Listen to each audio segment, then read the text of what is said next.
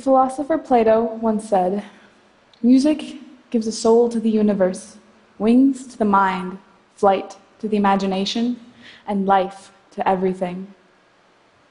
Music has always been a big part of my life. To create and to perform music connects you to people countries and lifetimes away. It connects you to the people you're playing with, to your audience, and to yourself.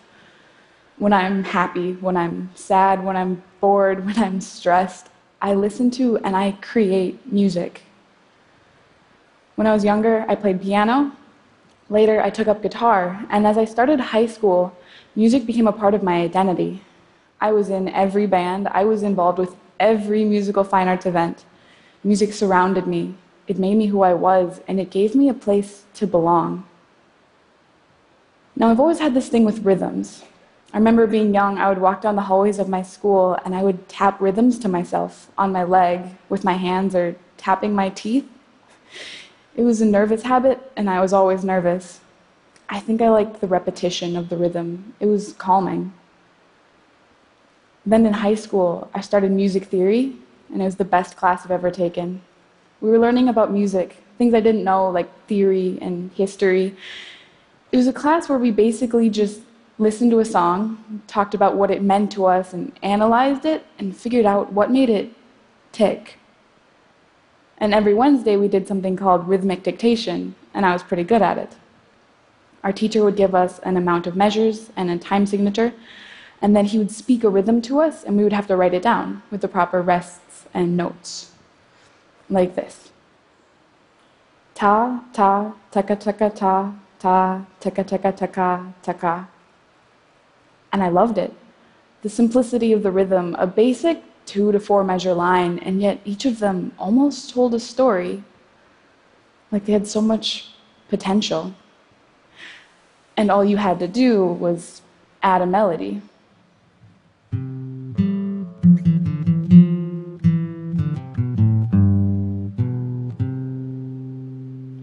Rhythms set a foundation for melodies and harmonies to play on top of. It gives structure and stability. Now, music has these parts rhythm, melody, and harmony, just like our lives. Where music has rhythm, we have routines and habits, things that help us to remember what to do and to stay on track and to just keep going. And you may not notice it, but it's always there. And it may seem simple, it may seem dull by itself, but it gives tempo and heartbeat. And then things in your life add on to it, giving texture. That's your friends and your family, and anything that creates a harmonic structure in your life and in your song, like harmonies and cadences, and anything that makes it polyphonic and they create beautiful chords and patterns. And then there's you. You play on top of everything else, on top of the rhythms and the beat, because you're the melody. And things may change and develop, but no matter what we do, we're still the same people. Throughout a song, melodies develop but it's still the same song. No matter what you do, the rhythms are still there, the tempo, and the heartbeat. Until I left, and I went to college, and everything disappeared. When I first arrived at university, I felt lost. And don't get me wrong, sometimes I loved it and it was great, but other times I felt like I had been left alone to fend for myself. It's like I'd been taken out of my natural environment and put somewhere new where the rhythms and the harmonies and the form had gone away. And it was just me silence and my melody. And even that began to waver because I didn't know what I was doing. I didn't have any chords to structure myself, or a rhythm, or, or a beat to know the tempo. And then I began to hear all these other sounds. And they were off time and off key. And the more I was around them, the more my melody started to sound like theirs. And slowly I began to lose myself. Like I was being washed away. But then the next moment, I could hear it. And I could feel it. And it was me. And I was here. And it was different. But not worse off. Just changed a little. Music is my way of coping with the changes in my life. There's a beautiful connection between music and life. It can bind us to reality at the same time it allows us to escape it. Music is something that lives inside of you. You create it, and you're created by it. Now, our lives are not only conducted by music, they're also composed of it. So, this may seem like a bit of a stretch, but hear me out. Music is a fundamental part of what we are and of everything around us.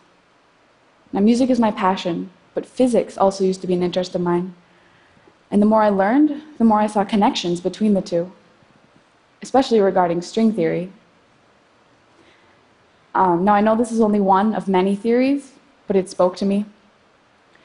So, one aspect of string theory, at its simplest form, is this matter is made up of atoms, which are made up of protons and neutrons and electrons, which are made up of quark. And here's where the string part comes in. This quark is supposedly made up of little coiled strings. And it's the vibrations in these strings that make everything what, what it is.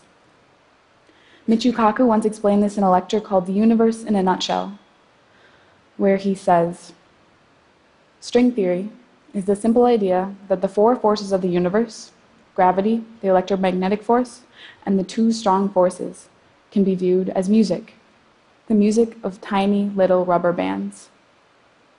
In this lecture, he goes on to explain physics as the laws of harmony between these strings, chemistry as the melodies you can play on these strings, and he states that the universe is a symphony of strings. These strings dictate the universe. They make up everything we see and everything we know. They're musical notes, but they make us what we are and they hold us together. So you see, everything is music. When I look at the world, I see music all around us. When I look at myself, I see music. My life has been defined by music. Found myself through music. Music is everywhere, and it is in everything. And it changes, and it builds, and it diminishes but it's always there, supporting us, connecting us to each other, and showing us the beauty of the universe. So if you ever feel lost, stop and listen for your song. Thank you.